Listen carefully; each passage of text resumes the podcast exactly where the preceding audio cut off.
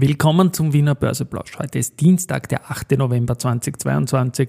Mein Name ist Christian Drastil und ich frage, ob ihr alle wieder ein bisschen FOMO habt und bringe einen Sager von Alois Wögerbauer aus der Vorwoche in neuen Blickwinkel. Dies im Rahmen vom Wiener Börseplausch mit dem Motto Market and Hey, here's Market and Me, podcasting for equity. Freebies for Community.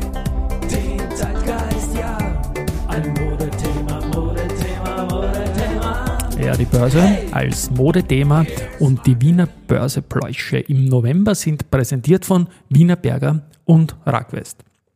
Ja, Modethema, Modethema. Als ich das jetzt hier einspreche, ist es 13.14 Uhr.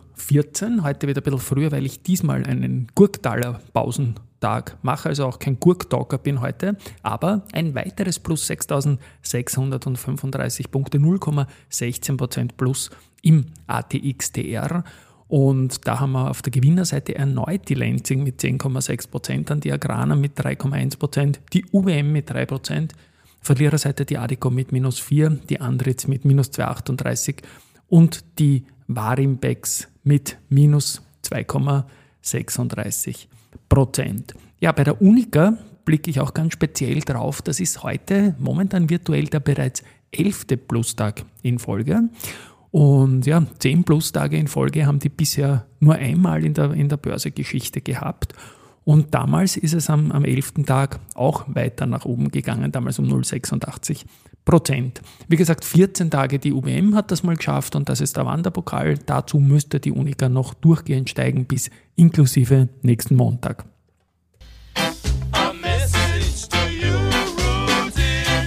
Message to you, Rudy, haben wir zu Rudy at Börsenradio, die haben wir gestern reinbekommen noch, weil die CTS Event die ja mit der Cup-Streife gemeinsam da diesen Schiedsgerichtentscheid, der noch pending ist, irgendwie abwartet, war gestern 7% im Plus. Bei der Cup hat man gestern nichts gesehen und die Frage war, äh, ob die Cup jetzt nicht auch nachziehen kann, weil es gibt ja immerhin doch einen zu erwartenden Millionenregen in dreistelliger Zahl eventuell durch die deutsche, durch das Land Deutschland. Die Frage ist nur wann.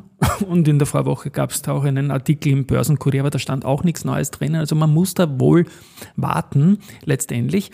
Bei Kapsch ist es so, dass doch das Kursvolumen, also das Handelsvolumen sehr auffällig ist. Die haben doch das 2,5-fache mehr Handelsvolumen in den letzten Tagen und das ist dann doch für die Kapsch relativ viel. Am Montag zum Beispiel 450.700 Euro Handelsumsatz, aber eben noch keine steigenden Kurse. Heute haben wir noch, noch Jahrestage, nämlich heute genau vor zehn Jahren war das All-Time-Low der Telekom aus der Aktie mit 4,19 Euro. Und heute vor 15 Jahren war der Höchstkurs von Zumtobel bei 31,16 Euro.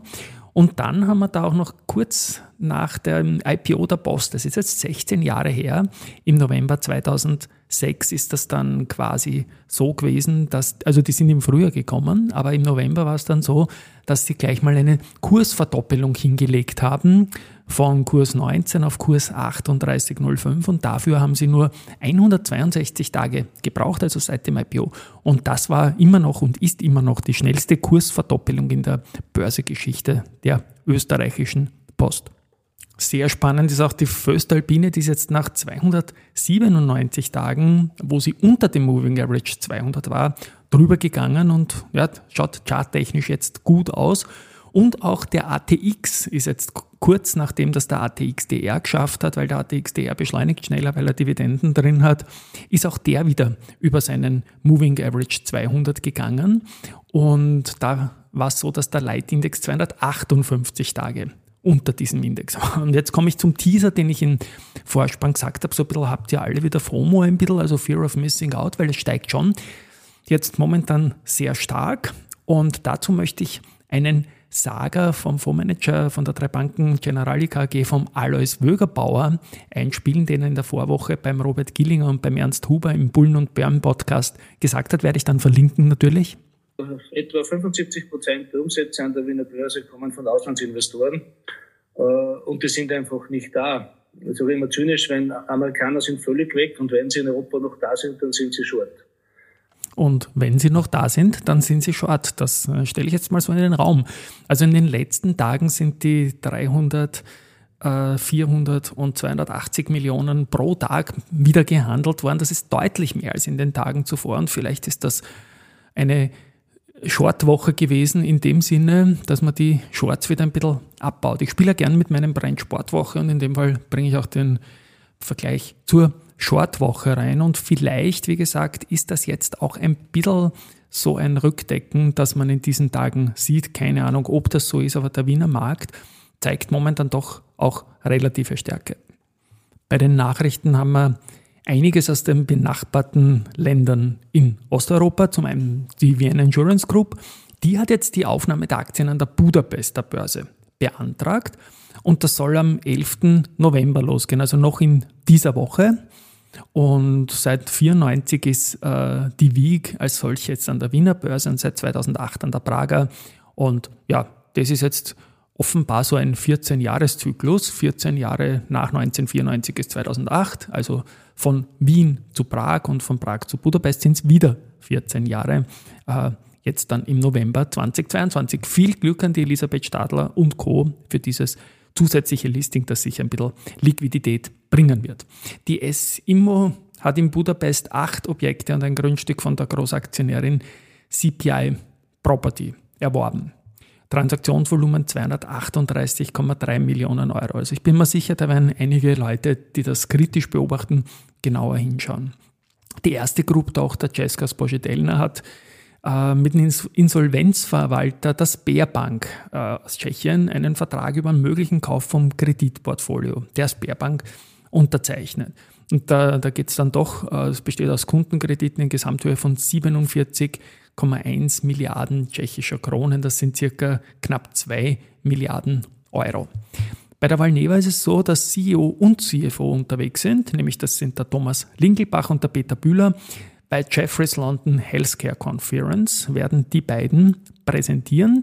Das findet nächste Woche in London statt und ist sicherlich eine wichtige Geschichte. An einem Kamingespräch nehmen dort auch teil. Ähm, es geht um Chikungunya und es geht auch um kommerzielle Projekte, kommerzielle Produkte des Unternehmens, Borreliose und so weiter. Ja, ich bin gespannt, ob es noch irgendwas zum Covid-Thema auch noch geben wird. Ja, und abschließend wieder Research. MM Warburg bestätigt Andritz mit Kaufen, erhöht das Kursziel von 57 auf 61. Autonomous Research bestätigt die erste Group mit Outperform, geht von 36,1 auf 40. Societe Generale bestätigt die erste ebenfalls mit Kaufen, geht von 47 auf 49. Die Mediobanker bekräftigt neutral für die erste, geht von 28 auf 30. Und auch BNB Paribas Exan ähm, bleibt bei der ersten auf Outperform und das Kursziel geht von 41 auf 45. Also heute alles nach oben und vielleicht wird ja wirklich alles gut. Tschüss und Baba bis morgen.